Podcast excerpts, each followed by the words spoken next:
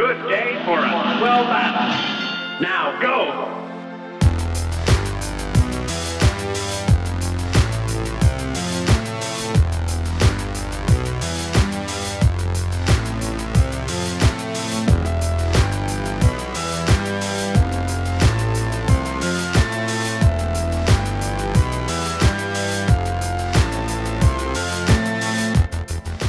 Aí, pessoal, tudo certo? Eu sou o Guilherme Pereira e sejam bem-vindos ao episódio 53 do Pixel Podcast, o seu resumão semanal das principais notícias do mundo dos games.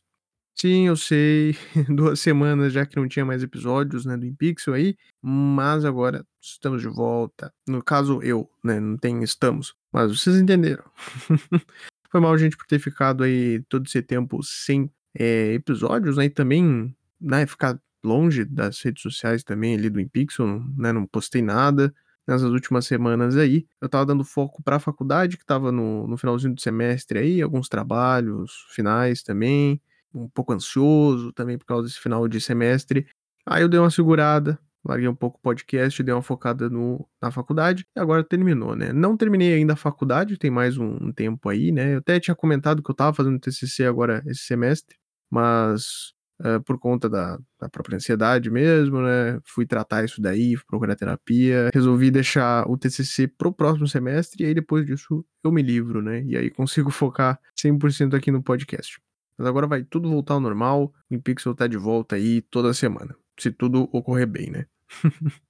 Esse episódio aqui, ele não vai ser dessa última semana, né? Não vai ser o resumo da, da última semana agora, do dia 3 até o dia 9, porque como não teve dois episódios nessas últimas duas semanas aí, então esse episódio aqui, ele vai ser do dia 19 a 25 de junho, né, daquela semana, e depois do dia 26 de junho até 2 de julho.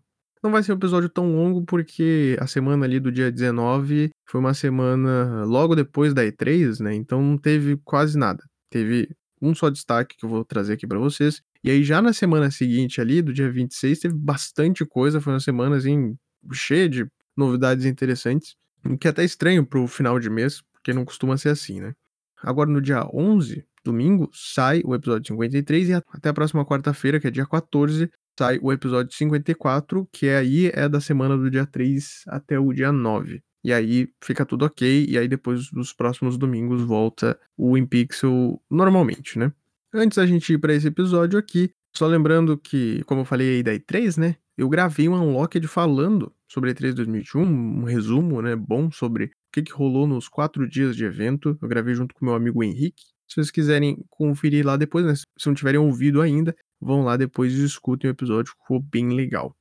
Lembrando que o InPixel faz parte do Podcasters Unidos, vocês podem acessar lá o Instagram, Podcasters Unidos, conhecer todos os podcasts da iniciativa. Essa aqui é uma iniciativa que apoia pequenos produtores de podcasts, né? A galera mais underground aí, a galera que tá começando. Vale muito a pena dar uma conferida, tem muita gente legal dentro da iniciativa. Então acessa lá no Instagram, arroba Podcasters Unidos. Dá para ouvir o Pixel no Spotify, Podcast Addict, Deezer, Apple e Google Podcasts, Castbox, Pocket Casts, Amazon Music, Radio Public, Breaker, Anchor, Cashhood e também no Overcast. Segue nessas plataformas aí ou segue na tua plataforma favorita, que isso me ajuda muito, ajuda a ranquear o podcast e faz com que chegue para outras pessoas. E dados os recados aí, introdução desse episódio, falando por que não tinha mais episódios aí nessas últimas duas semanas, vamos lá para os lançamentos e novidades. No caso é só lançamentos, porque é tudo destaque. Então é lançamentos e o primeiro bloco de destaques.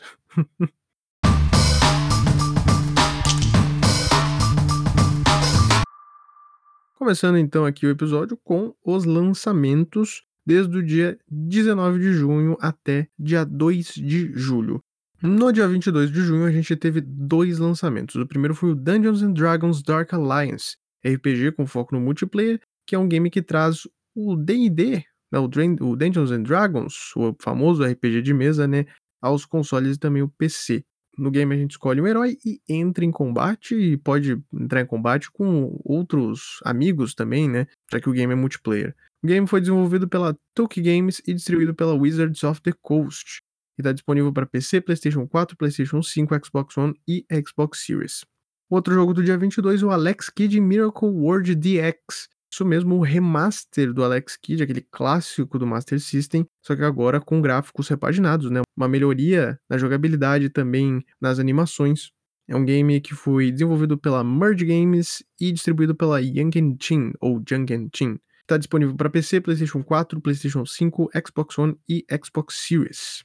Aí no dia 23 de junho tivemos o Out of Line, que é um game de aventura, plataforma e puzzle do estúdio Nerd Monkeys, que foi todo pintado à mão. Todo o estilo gráfico do game é pintado à mão, ele é muito bonitinho e tem uma história bem interessante que é sobre a missão do Sam, que precisa escapar da fábrica, que é o antigo lar dele. Ele é tipo um robozinho. O game está disponível para PC, PlayStation 4, Xbox One e Switch. No dia 24 de junho, a gente teve o Legend of Mana Remastered, que é uma remasterização desse clássico do PlayStation 1 lá da Square Enix, e é um JRPG que nos leva de volta ao mundo de Fadiel em busca da Mana Tree, a árvore que dá vida a todo esse universo do game. Disponível para PlayStation 4, PC e Switch. No dia 25, a gente teve dois jogos também. O Scarlet Nexus foi o primeiro, que é um RPG japonês de ação da Bandai Namco. Nesse game a gente controla o Yuto ou a Kasane, dependendo de qual personagem for escolher, né? Que são dois guerreiros da FSC, a Força de Supressão de Criaturas. No universo do game existem alguns humanos que desenvolveram algumas habilidades psíquicas, mas esses humanos eles são caçados por criaturas mutantes o tempo inteiro. Então por isso que tem essa força de supressão aí de criaturas, né? E o jogo é bem interessante, o game surpreendeu muita gente aí, um jogo para ficar de olho também para esse ano aí, vai que leve alguma coisa no The Game Awards. Tá disponível para PC, PlayStation 4, PlayStation 5, Xbox One e Xbox Series.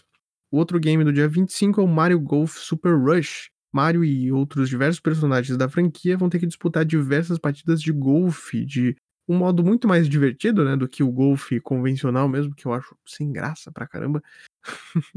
Esse game aí traz diversos modos diferentes para jogar golfe com o Mario, porque porque sim, né? É o Mario e ele joga golfe apenas. E, obviamente, um exclusivo de Switch, né? E aí, na outra semana, né, na segunda semana que não teve episódio, a gente só teve um destaque. Foi ali no dia 29, para finalizar o mês praticamente, né? O Zombies Ate My Neighbors e Ghoul Patrol. Que são dois clássicos do Super Nintendo que agora chegaram ao PC, PlayStation 4, Xbox One e Switch. Jogo da Lucasfilm e também da Dot Emo. O Ghoul Patrol eu não cheguei a jogar, mas o Zombies Ate My Neighbors eu cheguei a jogar no, no Nintendo. Esse jogo é muito legal, apesar de ser muito difícil também, né? Super Nintendo, mas. Esse game era muito difícil. O, pelo nome, né? Dá pra saber que é um jogo de zumbi. Só que não é aquele jogo de zumbi de terror, terror, né? É um jogo engraçadinho que faz muita piada com os filmes clássicos de, de terror, né? De zumbi. É um jogo muito legal e o Ghoul Patrol ele é mais voltado para caça de fantasmas, né? Mas no caso, eles foram produzidos pelo mesmo estúdio. E praticamente um é sequência do outro, só que de forma espiritual. E o game ele trouxe troféus, né, conquistas, também tem save states que não tinha antes, né? E tem até um material exclusivo de desenvolvimento do game que eu achei bem interessante isso daí e vale a pena dar uma conferida nesses jogos aí, porque o, o Zombies, pelo menos ele é muito bom, ele é muito legal. Então, esses foram os lançamentos dessas últimas duas semanas aí que não teve episódio, né? então, vamos lá para as novidades, que no caso, sempre falo, né, lançamentos e novidades, mas aqui tudo que eu vou falar agora é destaque, tá? Dessas últimas semanas aí. Eu colocaria tudo no bloco de destaques, mas eu vou dividir o episódio só para deixar lá no final a parte da Sony, porque teve bastante coisa da Sony nessas últimas semanas, né? Mas no geral é tudo destaque, tá? Dessas últimas duas semanas aí. Eu só vou estar tá dividindo para ficar mais fácil de dividir o conteúdo. Eu acho que também para ficar mais fácil para vocês ouvirem aí, tá? Mas começando aqui então com um rumor sobre Bloodborne, que possivelmente vai receber uma remasterização pro PlayStation 5 e que supostamente vai estar tá chegando para PC também ainda esse ano. Esse rumor veio a partir de um canal de notícias sobre jogos Souls-like, que é o Souls Hunt. Eles são conhecidos ali por vazar notícias, né, sobre games e até mais recentemente, durante a E3 ali, eles soltaram, vazaram, na verdade, algumas eles vazaram algumas informações sobre o Stranger of Paradise Final Fantasy Origin, que é o novo game aí da Square, mais um jogo, né, da franquia Final Fantasy, né, e que foi mostrado lá na E3, no caso. Então, de certo modo, eles são conhecidos, né, por trazer informações concretas, então por isso que criou um certo burburinho aí em cima desse rumor. É aquela coisa de sempre, né? Se vai ser remasterizado para nova geração, é, vai ter os 60 FPS, vai ter 4K, vai ter melhoria no loading e esse tipo de coisa que sempre costumam falar, né? Só que tem um detalhe, supostamente a From Software, que é a desenvolvedora da série Souls, né, não estaria desenvolvendo o port pro PlayStation 5 e muito menos a Bluepoint Games que fez o remake de Demon Souls. Então seria uma outra empresa terceirizada aí que é comum na indústria de games aí é comum existir empresas terceirizadas que só trabalham fazendo remasterização e porte para alguns consoles, sabe? Sabe, para ficar mais fácil também para o estúdio para eles focarem em outras coisas no momento. Mas, né, no caso como a remasterização, eh, não se preocupem que não vai acontecer a mesma coisa que a Bluepoint eh, fez em Demon Souls, né, que eles mudaram bastante coisa, né, do, do jogo original, o que é ruim para a série, porque a série Souls né? A From Software sabe fazer muito bem a série Souls, né? Então, se outros estúdios mexem nas coisas que eles fazem, é meio que sacanagem, né? E a Bluepoint provou que dá para fazer sacanagem com os jogos, né? Tipo, eles mudaram um monte de coisa e tal, que não deveria ter sido mudado, mas ok, eles seguiram o que eles acharam que era certo. Mas como é só uma remasterização, não vai ter perigo de ter mudanças, né, dentro do game. E tem um detalhe, o jogo ele chegaria primeiramente no PlayStation 5 e depois mais para frente, ainda esse ano, ele chegaria para PC. Só que aquela coisa, é um rumor, não levem isso como verdade, não dá para saber se isso realmente vai acontecer, porque o rumor do Bloodborne no PC já é antigaço, tá? Isso é bem antigo, já tem tempos aí que isso rola. Mas, sinceramente, eu espero que chegue para PC, porque eu vou investir no PC Gamer, né? Então quero que chegue no PC por causa disso. Saindo de um rumor, agora a gente vai para outro rumor, dessa vez sobre um game aí muito querido, game que o pessoal gosta muito, muito aclamado pela crítica, uma trilogia que é bem aclamada, que é o Dead Space. Surgiram muitas dúvidas aí nesse, nessas últimas semanas, porque a EA simplesmente é, fez algumas alterações dentro do canal do YouTube do Dead Space depois de oito anos, do nada. Simplesmente eles foram lá e, e mudaram a capa na, verdade, a foto de perfil do YouTube lá, lá do Dead Space. E, e no caso é só isso, né? Não tem nada demais, eles não botaram nenhum vídeo nem nada desse tipo. Só que ficou aquela coisa, né? Ué, por que que do nada eles fizeram isso, né? Fizeram uma alteração no, na foto de perfil, né? Então gerou essa, essa dúvida aí, especulações em volta do, da franquia, né? Lembrando que Dead Space era da Visceral Games, que fazia parte da Electronic Arts, né, da EA, só que aí o estúdio foi encerrado porque é a EA e eles compram estúdios e fecham depois, né, porque é a EA. Gestão de negócios com a EA, comprem o curso agora mesmo. e pode ser que a gente tenha informações sobre o Dead Space, sobre um remake ou talvez algum novo jogo da série, agora no dia 22 de julho, porque vai ter o EA Play Live, um novo EA Play Live, né? Já que a EA não participou da E3, eles vão fazer um evento separado. E aí, quem sabe aí a gente tem a novidade sobre alguma coisa do Dead Space, né? E até para deixar mais forte essa possibilidade, o jornalista Jeff Grubb lá da Games Beat, ele fez alguns comentários depois dessa mudança de foto aí do perfil lá do canal do YouTube do Dead Space, que supostamente a Motive, que trabalhou é, em Star Wars Battlefront 2 e também no Squadrons, é, vai ser a desenvolvedora desse suposto remake aí do Dead Space. Que eu, por mim, sinceramente, não acho que deveria ter um remake, né? Eu, eu não acho que deveria ter um remake. Se é para fazer um novo jogo do Dead Space, que continue a história em outro canto da galáxia lá, sabe? Mas que seja um outro game. Eu acho que não precisa de um remake. Porque os três games eles são bem aclamados, né? O 3 acho que o pessoal não curte tanto quanto os outros, quanto o 1 ou 2, mas os três games, a trilogia Dead Space é, é considerada uma trilogia muito boa. Mas vamos ver, né? Dia 22 de julho tá quase aí, né? Com esse ano passando muito rápido, acho que logo mais aí a gente tem é, novidades, talvez até um vazamento, né? Porque costuma ter vazamento antes de, de transmissões. Agora saindo dos rumores, a gente vai agora a gente vai para a penúltima notícia desse bloco aqui, que é uma notícia muito boa sobre o xCloud. A Microsoft anunciou a chegada do xCloud no Xbox Series X, PC e dispositivos da Apple. Eu já falei aqui várias vezes sobre o xCloud, mas eu explico de novo para vocês aí. O xCloud é um serviço de games via streaming da Microsoft que vai ser utilizado dentro do Game Pass Ultimate através do xCloud, tu pode jogar uh, jogos através da nuvem em qualquer dispositivo. Pode ser celular, tablet e agora, né, no próprio Xbox Series, também no PC e dispositivos da Apple, né, dispositivos iOS, porque antes não tinha chegado ainda nos dispositivos da Apple, né. Isso daqui era algo que já tinha sido comentado antes, o Phil Spencer, né, por exemplo, já tinha comentado muito sobre isso, da possibilidade de chegar o xCloud em outras plataformas, né?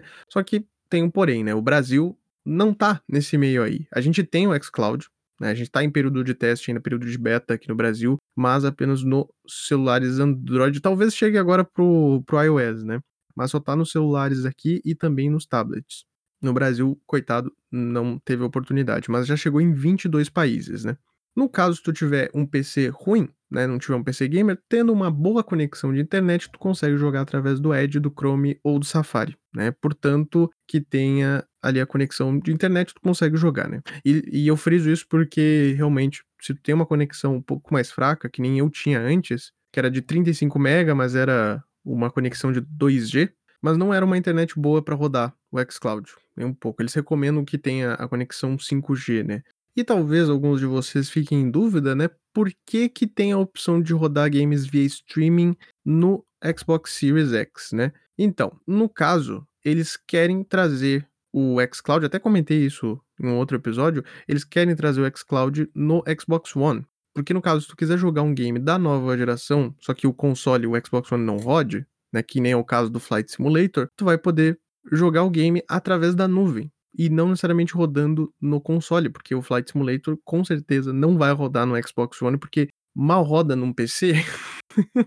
Tem que ter um PC bom para rodar. Imagina no Xbox Series X também, né? Então, a ideia é isso. Eles estão testando nos consoles, primeiro no Xbox Series, depois eles vão trazer no Xbox One para poder jogar os games da nova geração. Né? É mais para isso, né? Porque no caso, se tu tem o console, tu consegue rodar os games normalmente. Mas talvez até dependendo da situação, quem sabe se tu tiver uma conexão boa, tu consegue rodar o game numa qualidade até melhor, sabe, superior.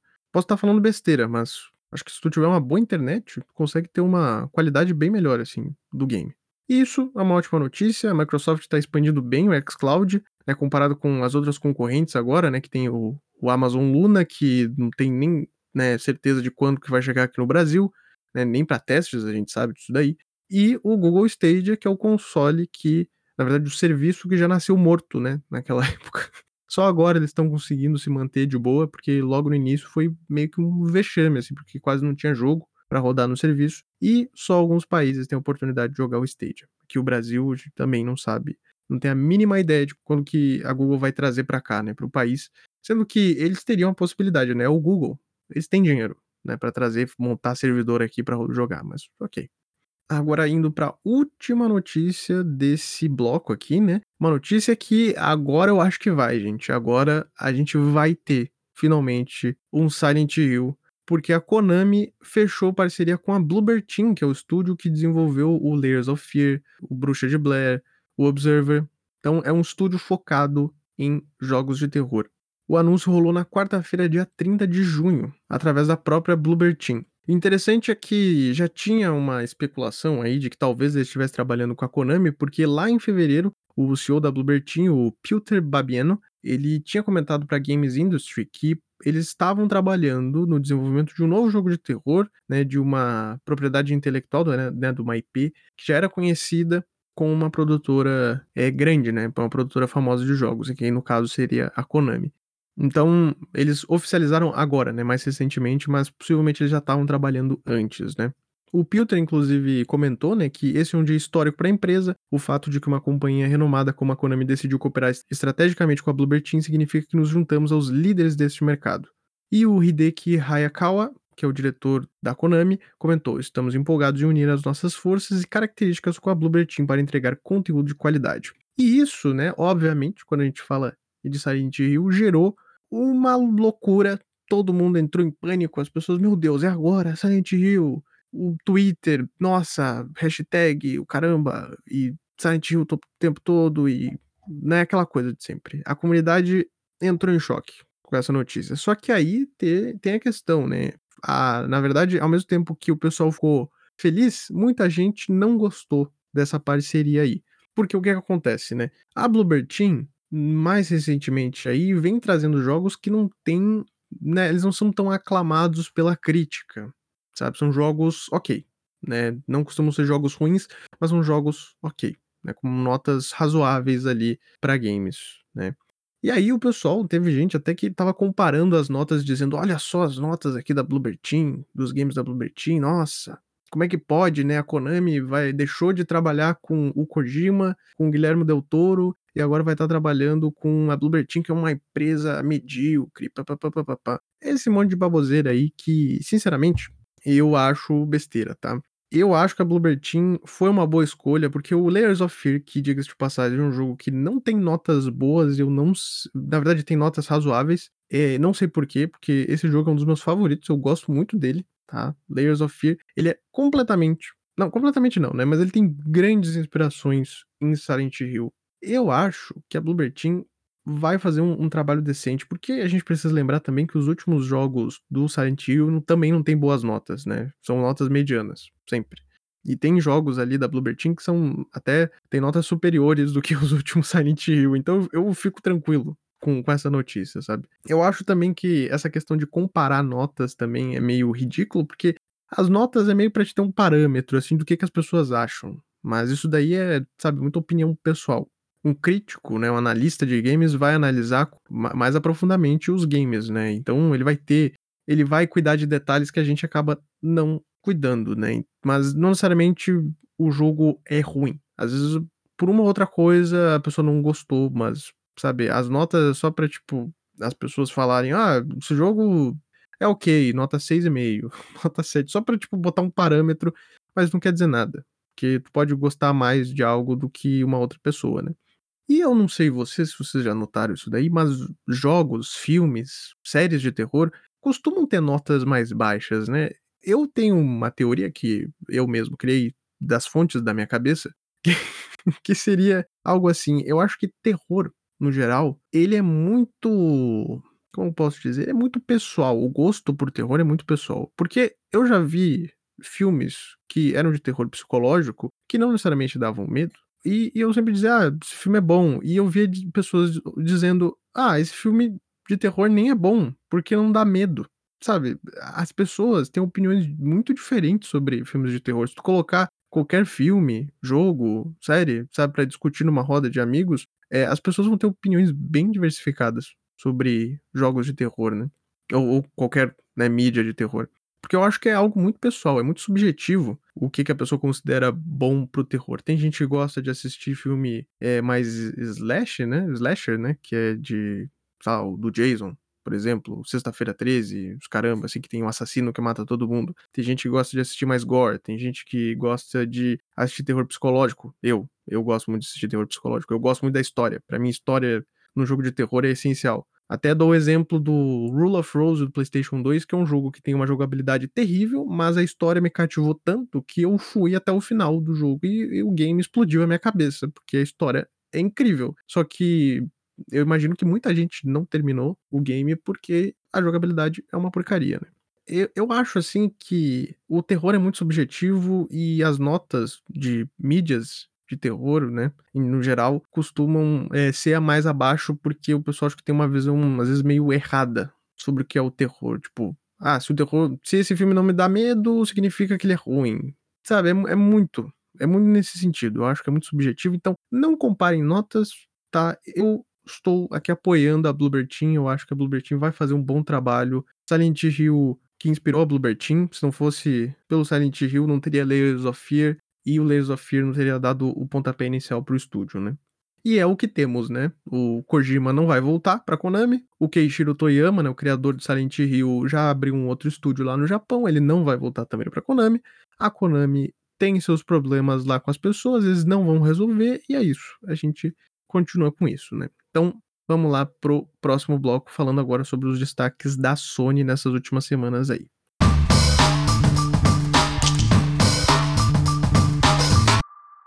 Começando então o último bloco desse episódio aqui, agora focando nas notícias da Sony, né, porque teve bastante coisa nessas últimas semanas aí. Primeiro uma notícia mais rápida aqui, que o Ghost of Tsushima Director's Cut foi anunciado para o PlayStation 5, inclusive ganhando uma data de lançamento, o game vai chegar, eh, tanto para o PlayStation 4, né, mas o foco é no PlayStation 5 mesmo, né, ali no dia 20 de agosto. Aquela mesma coisa de sempre, né, melhorias gráficas, 60 FPS, 4K, Só que aí agora no PlayStation 5 vai ter foco no DualSense, né, que é o controle do PlayStation 5, então vai ter algumas mecânicas dentro do jogo que vão responder no controle, praticamente, digamos assim. Só que o porém, que aí eu fiquei um pouco pistola, né, com essa situação que no caso tu tem que comprar a atualização, tá? O, se tu já tem o jogo no PlayStation 4, tu vai ter que comprar a atualização, no caso é, o upgrade ali, né? No caso, o valor no Brasil uh, não tem informação ainda, mas lá nos Estados Unidos tu vai ter que pagar 20 dólares para comprar né, essa atualização do Director's Cut no PlayStation 4, que eu já acho que é sacanagem, né? Aí, como o foco é pro PlayStation 5, então é mais barato no PlayStation 5, é 10 dólares para te atualizar do PlayStation 4 pro PlayStation 5, né? Então ele tem o upgrade uh, para nova geração. Só que, né, né, outras empresas, né, outros estúdios aí já tinham feito o Smart Delivery, né? A Microsoft em si tem o Smart Delivery, tem o upgrade gratuito ali de outras empresas, de outros estúdios para Sony também, então era tudo de graça. E aí agora tu tem que pagar. Eu achei isso sacanagem, porque pô, tu já comprou o game e aí vocês resolvem lançar um upgrade e a gente tem que pagar o foco não é no PlayStation 5, vende pro PlayStation 5 então só a hora. Não gostei, né? Obviamente, não, não curti. Ainda mais, né, no momento que a gente tá vivendo que tá tudo caro. Tudo caro. Mas o que que tem de conteúdo nessa atualização aí do Director's Cut? Vai ter uma nova expansão, uma nova DLC chamada de Iki Island, que vai ser uma história paralela à história do Ghost of Tsushima, né? Que é o Jin, que é o Jin Sakai com o samurai que tá lutando contra o Império Mongol que tá invadindo a ilha de Tsushima, né? Que essa história, inclusive, é real, é inspirado em, em, fatos históricos mesmo do Japão. A ilha de Tsushima existe e existiu as invasões mongóis na época, né? Eles invadiram a ilha. E aí o game não vai focar muito nessa parte aí da história. Vai ser uh, talvez após o jogo, né? Após a conclusão do game, onde o, o Jin Sakai ele vai para essa ilha, né? A Iki Island, onde ele ouviu rumores que tinha ainda a presença mongol, né? Algumas presenças de soldados ali do Império Mongol. Ele vai para lá, mas o jogo ele foca mais no passado do personagem em si, não a história do personagem dentro da guerra. Parece interessante, parece ser bem legal mesmo. Eu curto a ideia do jogo, curto o estilo, né? O gênero, né, de samurai. Acho, acho bem legal o game. Mas é isso aí, chega pro PlayStation 5 no dia 20 de agosto. Agora a gente vai para a próxima notícia que é sobre a nova aquisição da PlayStation Studios. A PlayStation adquiriu a Housemarque, que é o estúdio que desenvolveu o Returnal, game que foi lançado anteriormente aí meses atrás, mais pro início do ano, né? A Sony anunciou isso no dia 29 de junho, soltando essa novidade aí nas redes sociais oficiais da Sony, da PlayStation, né, e também no PlayStation Blog. O que era talvez certo, né, de acontecer em algum momento, porque é, do nada a Sony começou. Do nada não, né? Mas a Sony foi atrás da, da Housemark, eles começaram a trabalhar juntos, deu muito certo, né? Ainda que o game tenha chegado extremamente caro, o Return é um jogo que foi bem recebido pela crítica, né? E pelo, pelos jogadores também. Só que aí, o que que aconteceu, né? O estagiário, eu vou botar a culpa no estagiário aqui. Eu fui estagiário, eu posso ter um lugar de fala. eu posso falar. É, postou no Twitter sem querer uma outra imagem, né? Porque eles postaram lá uma imagenzinha com o logo da Housemark.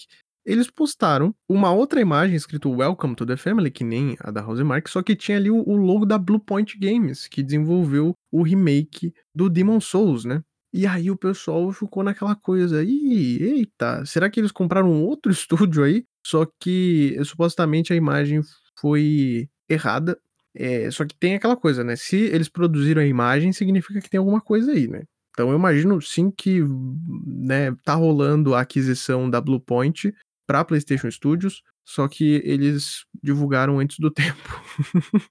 o estagiário soltou errado ali a informação. Aí é complicado estagiário. Aí é complicado.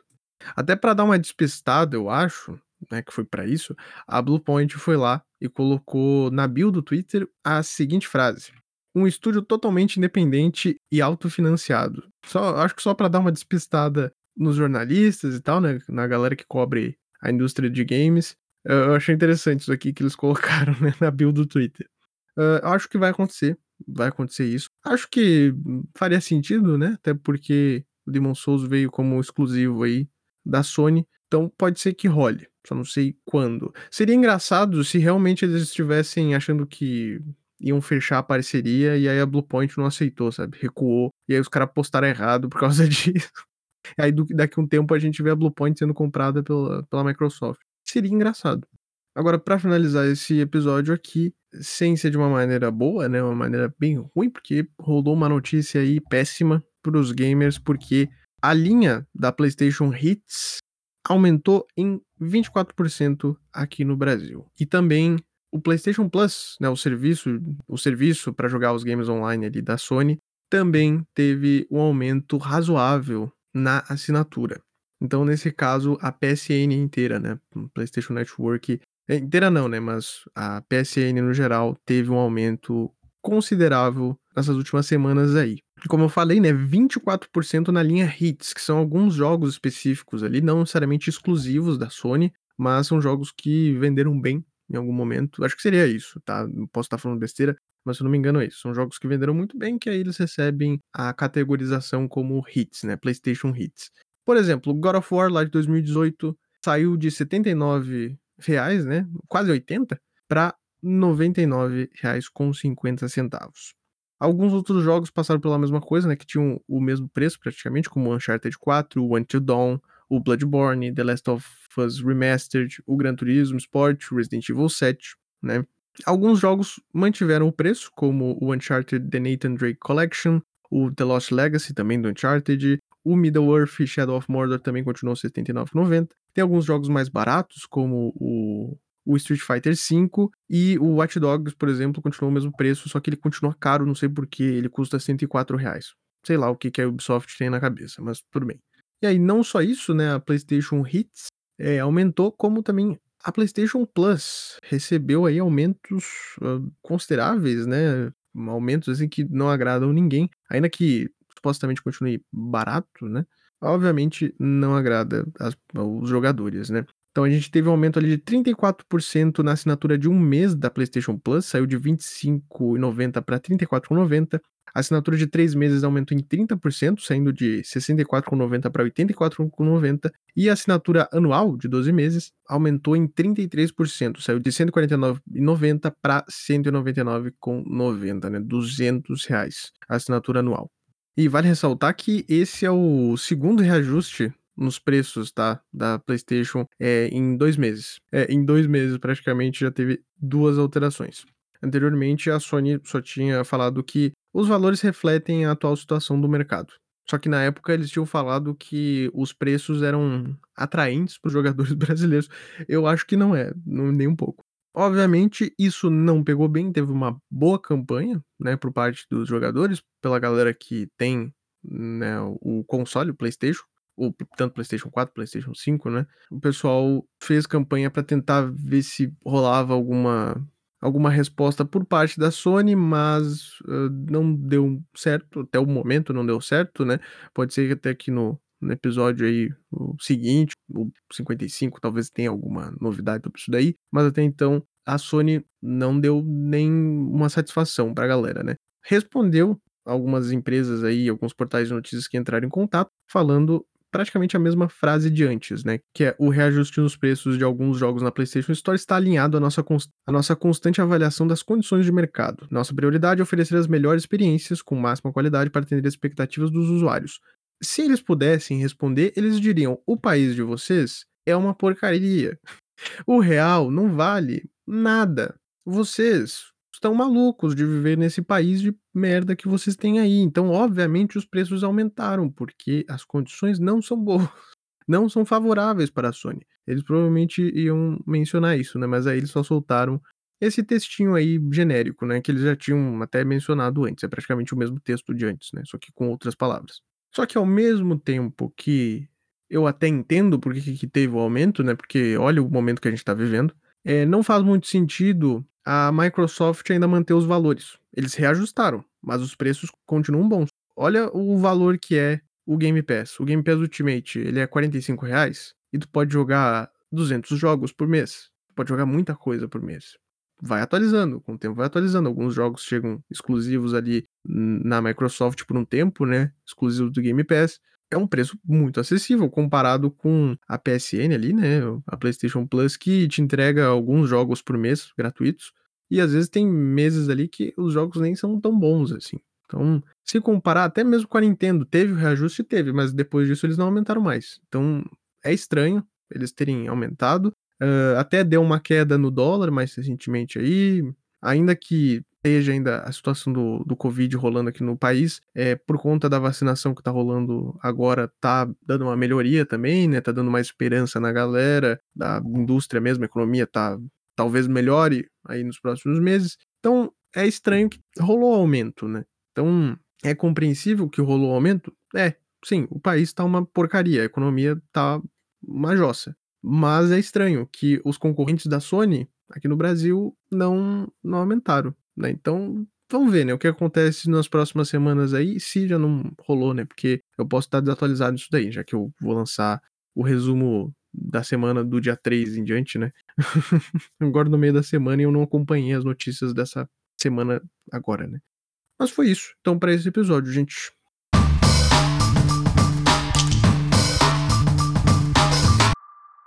Então eu agradeço né, por terem ouvido mais este episódio. Espero que tenham gostado, né? E se curtiram, compartilhem o Pixel nas redes sociais, no grupo do WhatsApp, no grupo do Discord. Onde der para compartilhar, isso me ajuda muito. Segue o Pixel nas redes sociais, arroba Podcast no Twitter, Instagram e também no TikTok. Que sim, eu fiz o TikTok aí. É, e até por conta dessas semanas aí que eu não fiz nada do podcast, eu não consegui focar né, no TikTok também. Eu tenho que trazer conteúdos por lá. Eu testei a plataforma, gostei do alcance que o TikTok é, colocou ali no, nos dois vídeos que eu fiz ali, então eu acho que tem tem bastante possibilidade de dar uma expandida no podcast. Vamos ver, né? O que acontece nos próximos meses aí. E então eu vou, vou voltar a produzir conteúdo lá no TikTok, trazer conteúdos exclusivos, como curiosidades, trazer algumas notícias extras lá. Então dê uma conferida. Se vocês curtem usar o TikTok, segue lá. É o mesmo arroba de sempre, arroba em Pixel Podcast. Segue o Podcasters Unidos no Instagram, arroba Podcasters Unidos. Não deixem de ouvir o Unlocked sobre a E3 2021. Vai lá, escutem. Caso não tenham ouvido, tá muito legal. Escutem. E é isso, gente. Valeu. Se cuidem e até o próximo episódio.